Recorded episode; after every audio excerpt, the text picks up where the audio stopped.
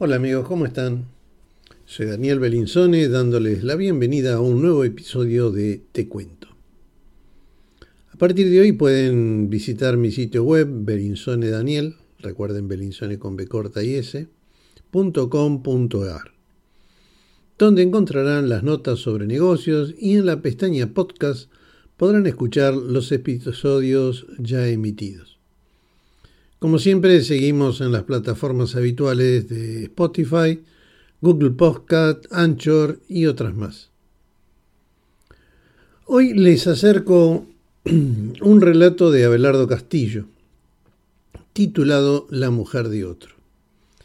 Abelardo Castillo, 1935-2017, fue un escritor argentino considerado uno de los escritores fundamentales de la literatura argentina del siglo XX. Obtuvo numerosos premios nacionales e internacionales por su producción literaria, además de haber sido traducido al inglés, francés, italiano, alemán, eslovaco, ruso y polaco, entre otros. Espero que este relato les agrade y como siempre, los invito a suscribirse para recibir las notificaciones del podcast. Aquí, el relato.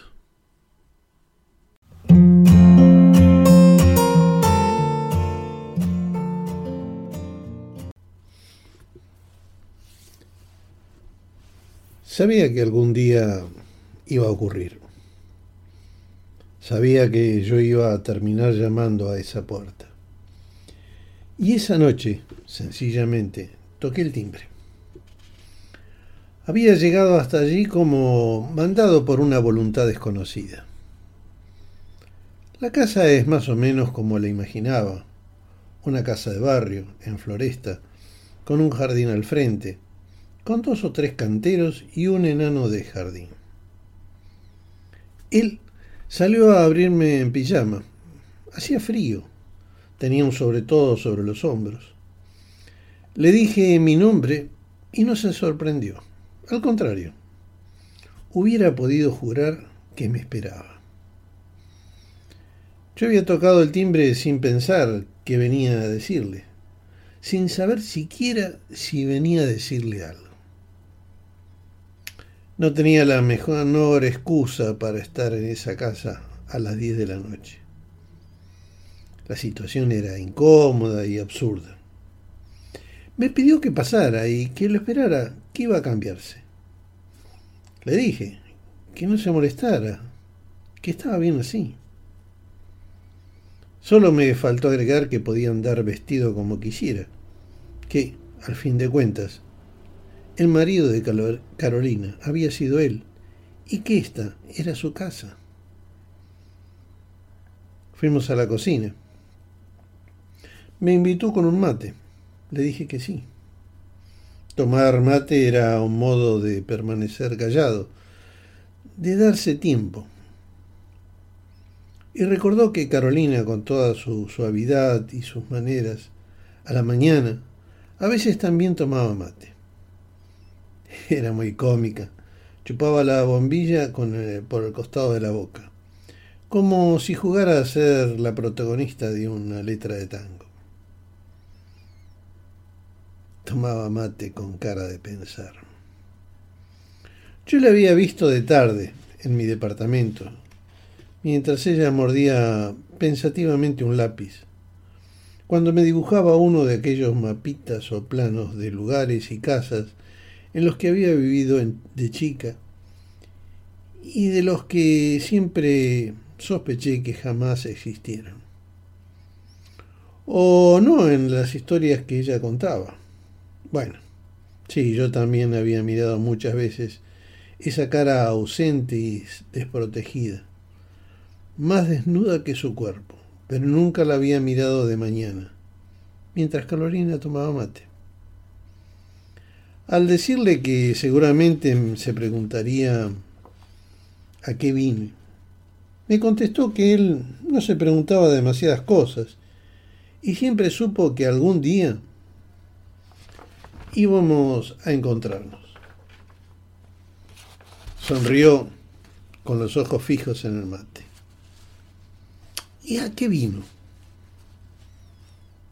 No sé, le dije. Curiosidad. Me doy cuenta, murmuró él. Hablamos de política. Di una noticia que traía el diario de la noche, la noticia de un crimen. Hablamos de la inclemencia del invierno en Buenos Aires. No hablamos de Carolina. En algún momento él me preguntó si yo quería ver unas fotos. ¿No es un poco tarde? comenté. No son tantas, dijo él, poniéndose de pie. Salió de la cocina y me dejó solo. Yo aproveché la tregua para observar a mi alrededor. Intenté imaginar a Carolina junto a esa mesada, o en puntas de pie, tratando de alcanzar una cacerola, un hervidor de leche. Tal vez era algo como eso de lo que yo había venido a buscar, a esa casa. Y en una de las paredes vi dos cuadritos muy pequeños. Me levanté para mirarlos de cerca. No me dijeron nada. ¿Cómo saber si ella los había colgado? ¿Cómo saber si habían significado algo el día que los eligió? Cuando él volvió a entrar, traía una caja de cartón. Se sentó un poco lejos de mí y me alcanzó la primera fotografía. Carolina sola. Detrás unos árboles que podían ser una plaza o un parque. Descartó varias y me alcanzó otra. Carolina sola, arrodillada junto a un perro, patas arriba. Miró tres o cuatro más, una de ellas con mucho detenimiento, las puso debajo del resto, en el fondo de la caja. Y me alcanzó otra, Carolina sola. Entonces entendí algo absurdo. Sentí que ese hombre no quería herirme. Esta es linda, dijo. Carolina junto a un buzón. Se reía. Sí, dije sin pensar. Era difícil verla reírse así. Eh, usted no está en ninguna de las que me mostró, le dije. Ah, entiendo, usted era el que sacaba la foto. Poco más o menos es todo lo que recuerdo, o todo lo que sucedió esa noche. Le dije que tenía que irme, y él me acompañó hasta la puerta de la entrada, no hasta la verja. Fue en ese momento cuando me contó la historia del enano, que la había lo había comprado Carolina un año atrás.